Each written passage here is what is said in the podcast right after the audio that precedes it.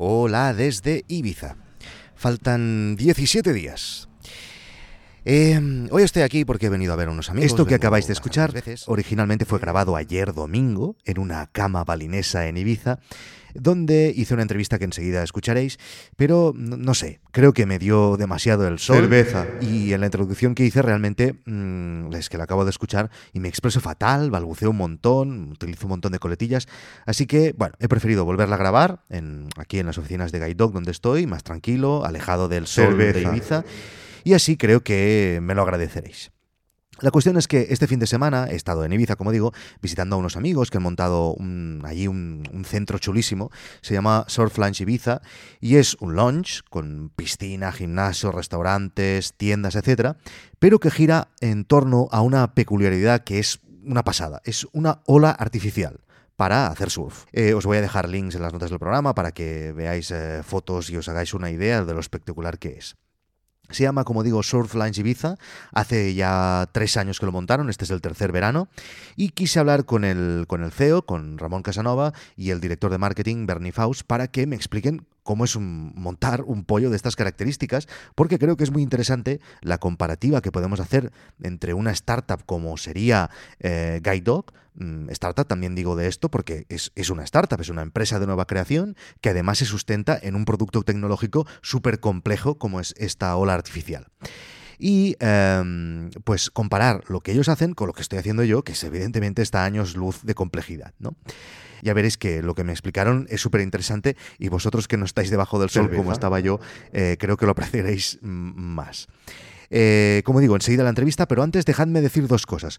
Una es, em, quiero daros gracias por el feedback recibido del último episodio de No es Asunto Vuestro.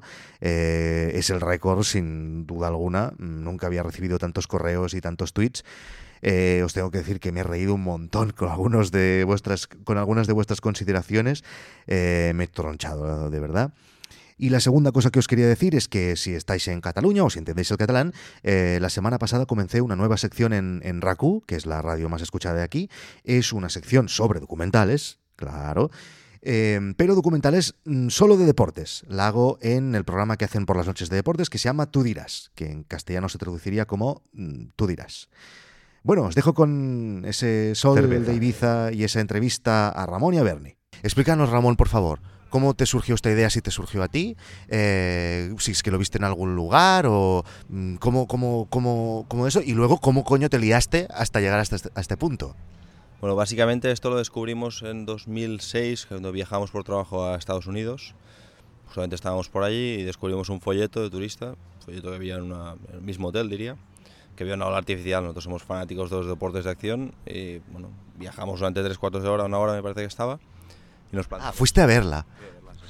Nos plantamos allí, justamente, hostia, la buscamos, estaba en un polígono industrial perdido y llegamos, la probamos y me pareció ejemplar, me pareció increíble. Una, era un, bueno, es lo que viene siendo un deporte extremo, pero que es asequible para todo el mundo, que es algo que es difícil de encontrar el surf como sí mismo es un deporte muy complicado, cualquier deporte, un poco de acción es súper complicado. Nosotros tenemos una ola artificial donde realmente en menos de una hora estás surfeando, estás de pie, estás disfrutando y para todos los públicos, casi casi de bueno, una altura de metro 10 hasta 99 años pueden subir, se suben sin riesgo, o sea, es un poco lo que me fascinó de la ola, ¿no? el hecho de que podías compartir ahí mismo con todos tus amigos, tus padres, tus amigos, todo, todo, todo, absolutamente todo, allí mismo, ¿no? sin tener que, bueno, me pareció realmente increíble. Y desde ese día hasta el día en que abristeis las puertas por primera vez aquí en Ibiza, ¿cuánto ha pasado? ¿Y qué ha pasado? Bueno, pasaron muchas cosas. Realmente eh, yo lo vi, estuve detrás de ello. Para entonces era muy joven, entonces eh, iba detrás. ¿Cuántos años tenías entonces? Tenía unos 21, 22 años tenía. Y bueno, que con Bernie ya estuvimos mirando, se lo expliqué cuando llegué, se lo expliqué todo, y estuvimos mirando. Lo perdona, ¿eh? Lo primero que hiciste es explicárselo a él, eh, hostia, hostia, he visto, porque tú no estabas, ¿no? Ahí. No, yo no estaba, yo no estaba en Estados Unidos, eh, yo estaba en Barcelona en ese momento. Entonces, se lo explicaste y tenemos que montar esto. Sí, se lo expliqué a Bernie, hostia, nos gustó mucho, estuvimos eh, hablando con la empresa, es una empresa californiana, bueno, es un mundo de frikis, de surferos, o sea, realmente, bueno, un mundo diferente. Estuvimos hablando con ellos, mirándolo, lo único que tenía unos costes muy, muy elevados. Es una, es una maquinaria importante, tiene mucha tecnología, bueno, es, es, muy grande, entonces era, se nos escapaba un poco de las manos.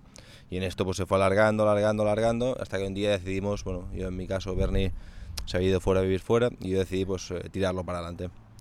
Lo dejé todo y cogimos, yo tenía para ese entonces tenía 25 años y bueno, buscamos la inversión, di forma al proyecto y a partir de allí pues empezamos a trabajar, trabajar, trabajar y nuestro proyecto inicial era montarlo en Barcelona.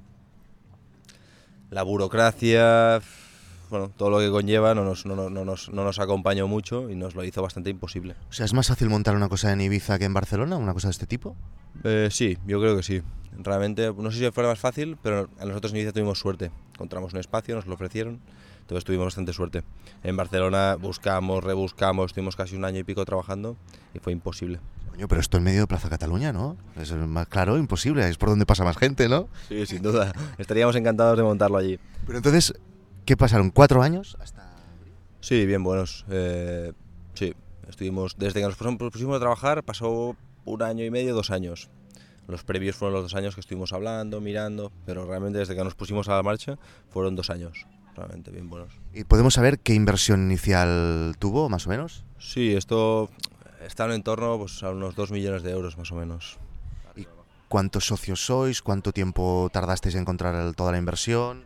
Esto al ser, bueno, nosotros eh, no tenemos una, una, economía muy elevada, entonces tuvimos que juntarnos varios y realmente pues, pues, buscamos todo el mundo que nos podía ayudar y nos, nos, reunimos bastante gente. Entonces nos juntamos y cada uno puso un poco lo que podía y luego pues lo de siempre. Eh, los bancos, son nuestros grandes amigos.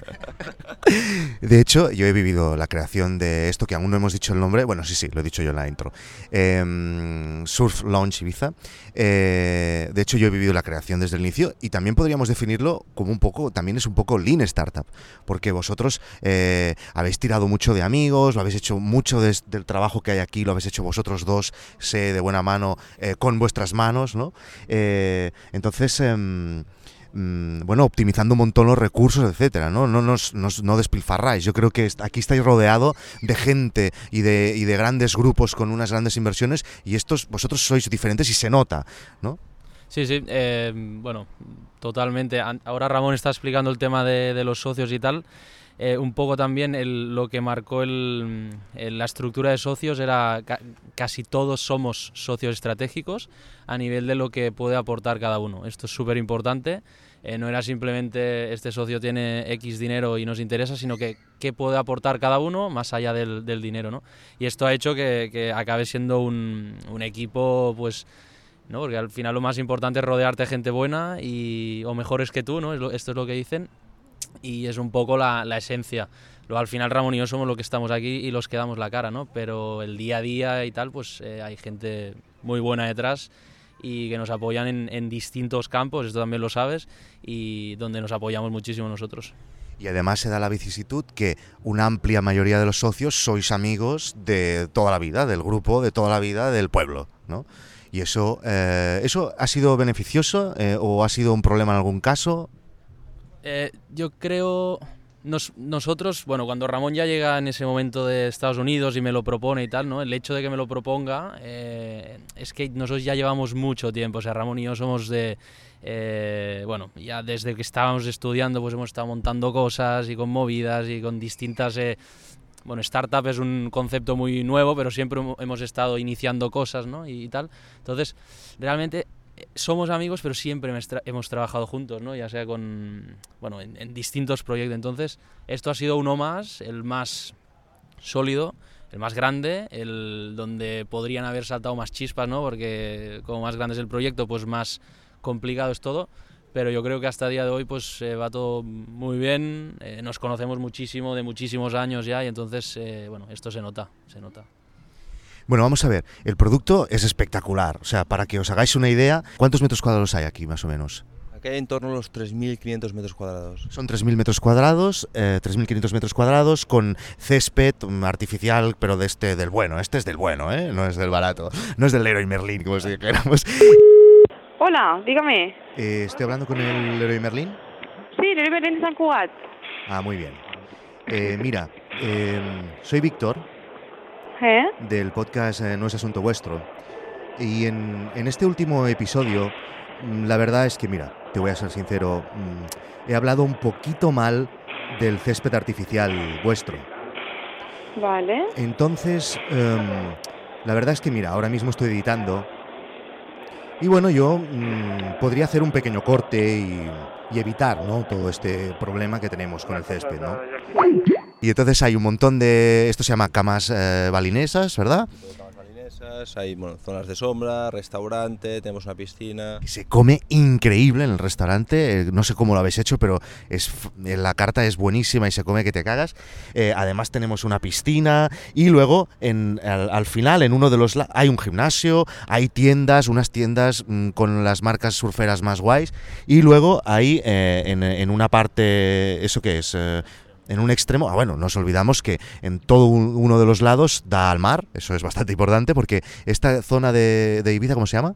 Esto estamos ubicados en la bahía de San Antonio, estamos eh, sí, en la parte izquierda de la isla, digásemos, y Sí, sí, cuando hablas geográficamente siempre dices izquierda o derecha. Sí, izquierda. Entonces, eh, estamos ubicados a primera línea de mar. Tenemos eh, nuestro acceso principal es desde la playa, desde la playa de Sa- de Sarenal, que es la playa de San Antonio, y luego tenemos un acceso por el lado de la calle también eh, importante, que se, se accede desde la tienda de, de ropa que has comentado. Y luego, como decía al final, pues eh, la ola, que es como si dijéramos el centro neurológico de todo el, de todo el, eh, el centro de todo el proyecto. Eh, evidentemente aquí uno puede pensar, si comenzamos a pensar en el marketing y cómo, cómo luego de crear esto comienzas a promocionarlo, etcétera, puedes pensar, bueno, la gente pasa por delante y te ve. Pero entiendo que debe haber un trabajo enorme a nivel online. Hasta ahora hemos hecho la comparación de, bueno, lo que siempre venimos hablando de startups, esto también es una startup. Eh, nosotros estamos acostumbrados a startups online, que el proceso seguramente es mm, muy diferente y menos costoso que todo esto que acabamos de describir, eh, pero luego aquí también hay un montón de trabajo online, ¿no? Porque tienes que promocionar, y no aquí, sino que lo tienes que promocionar en los países donde eh, quieres que la gente eh, venga aquí, ¿no? ¿Cómo, cómo haces este trabajo? ¿Qué, ¿Qué es lo que os lleva más tiempo? ¿Cómo, ¿Qué tipo de inversión? ¿Cómo os lo montáis esto? Bueno, ahora va- vamos a intentar resumirlo, ¿no? Es es- es súper complejo en realidad, eh, hay muchísimas líneas de donde atacar a nivel de marketing. Eh, básicamente hay, eh, lo primero que tienes que hacer es entender el proceso del turista, en este caso. Nosotros tenemos dos públicos, el turista y el local, ¿no? Ahora me centro en el, turista, que vendría a ser casi el más importante a nivel, a nivel online. Entonces tienes que entender cuál es el proceso de reserva, cada país funciona distinto, Inglaterra funciona de una manera y Holanda de otra, y, te tienes, y tienes que introducirte en todos los puntos, ya sea en, eh, a través de la página donde reservan el coche, pues que puedan eh, contratar la actividad de surf en este caso, o ya sea a través de booking.com y donde compra su cama, pues que vea que al lado hay, cerca del hotel, pues está, está este recinto donde poder practicar deporte o venir a comer o, o lo que sea, ¿no? Entonces, tienes que hacer un 360 brutal de, de- de todo lo que hay y, y tienes que, que introducirte. No es fácil, eh, todos los grandes eh, operadores, tour operadores y páginas web eh, solo trabajan con productos realmente posicionados y buenos, porque al final booking.com es quien está vendi- vendiendo, entonces no va a vender cualquier cosa. Y esto es un tema que necesitas eh, generar confianza, necesitas tiempo, necesitas muchísimo trabajo de relaciones públicas y, y bueno, y hacerlo muy bien, básicamente, para que eh, ganar, ir ganando confianza, que es algo que en internet, pues a nivel de redes sociales, como ya seguramente todo el mundo conoce, TripAdvisors, eh, Twitters, Facebooks y, y todas estas movidas, pues eh, bueno, tienes que estar ahí e ir man- manteniendo las, las cinco estrellas en, en todo momento, que no es fácil, y, y todo esto te va generando esta confianza para, para que estos, estas grandes marcas eh, quieran vender tu producto. Así un poco rápido explicado. Y bueno, en algún momento os habéis arrepentido de haber hecho esto. Hostia, vaya, vaya marrón en el que nos hemos metido. O sea, habríais preferido hacer un- una web. Cada día, ¿no? Cada día cuando nos levantamos, ¿no? Yo creo.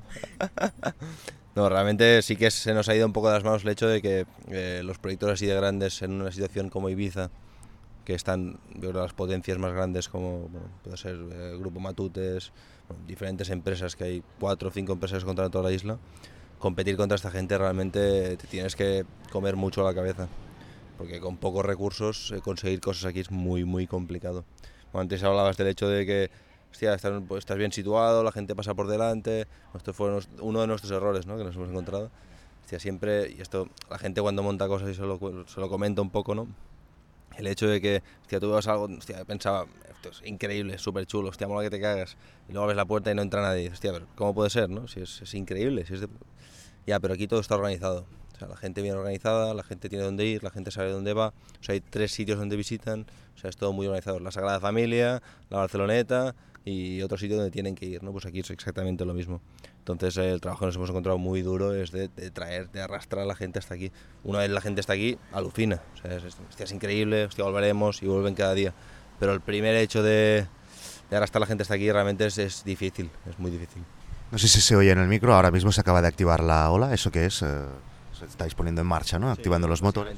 Por la mañana el movimiento del agua, bueno, la filtración, bueno, se arranca todo, todo. Cada mañana se prueba todo, que todo esté bien, para que no haya ningún riesgo. Y básicamente la, la puesta en marcha por la mañana. Esta es el ter- la tercera temporada, es el tercer verano que estáis abiertos, ¿no? De aquí a tres años, tu ideal, ¿cuál sería para Surf Lounge Ibiza? Bueno, este ideal yo creo que es un poco en la línea que trabajamos, ¿no? El hecho de llenar con familias, gente joven, grupos dedicados 100% al deporte. Estamos de turismo, ocio, comida, bebida, o sea, básicamente llenar, o sea, que la gente se lo pase bien, disfrute, gente riendo, gente bailando, gente surfeando. Este es nuestro propósito, es desde lo, desde lo que trabajamos por el minuto uno. O sea, el hecho de separarnos un poco de lo que es la fiesta como concepto y simplemente pues pasar un gran día en un espacio bonito, agradable, donde comes genial, donde surfeas, donde tomas unos cócteles increíbles. Entonces esto es nuestra finalidad. Al los de aquí tres años vemos con esto lleno cada día y cerrando grupos, eventos, esto es lo que nos, nos gustaría ¿no? trabajar. Ganando pasta, en resumen, lo que acabas de decir. y, em, pero porque habéis ido pivotando un poco, habéis hecho una piscina, habéis ido modificando las cosas, habéis ido llenando los espacios diferente. ¿Os imagináis un surf lounge mm, diferente de aquí tres años? Bueno, mm, has dicho esto, estos cambios que hemos ido haciendo. eh, ahora vuelvo un poco al inicio del proyecto. ¿no? Tú cuando inicias un proyecto haces un, plan de negocio, tienes una idea muy clara, te imaginas unas cosas en base a otras que has, eh, te has nutrido lo que sea. Abres la puerta y no entra nadie. Eh, entonces, o sea, no entra nadie. Va entrando gente, pero no es la que esperabas. ¿no? Esto es un espacio muy grande. Aquí pode- podemos, tenemos un aforo de cer- cerca de 700 personas. Entonces, necesitamos mucha gente. La estructura es muy grande, ¿no? Entonces, el tema es este. eh, tienes que ah, ir readaptando a lo que vas viendo y esto, ah, esto al final también es trabajo y yo creo que es casi más importante que crear el, proyecto es irte readaptando al público que quieres, a, lo que finalmente quieres. eh, pues no teníamos piscina, pues la tenemos y hemos ganado mucho en, en una cosa. En, no sé, en todo lo que vamos evolucionando al final son cambios a mejor. Eh, nos basamos en, en números y los números cuando los interpretas pues vas, bueno, pues ¿por qué la gente se va cuando hace tanto calor? Pues que falta una piscina, ¿no? ¿Por qué la gente toma tanta agua? Pues porque quizá necesitas más sombrillas. ¿Por qué? Entonces vas interpretando y vas eh, creando el, el- el- un negocio está vivo. Gracias, eh, de verdad, mm, felicidades por lo que habéis montado, os admiro porque esto es un pollaco muy difícil de gestionar y sé por muchas vías de que lo estáis haciendo muy bien. Muchísimas felicidades, muchísimas gracias por haber querido hablar conmigo hoy y sobre todo también gracias por invitarme hoy a comer y a la cena y mañana también, ¿verdad? Exactamente, estás invitado. Berry te invita. Eres un gran influencer, yo lo sé. Hasta luego.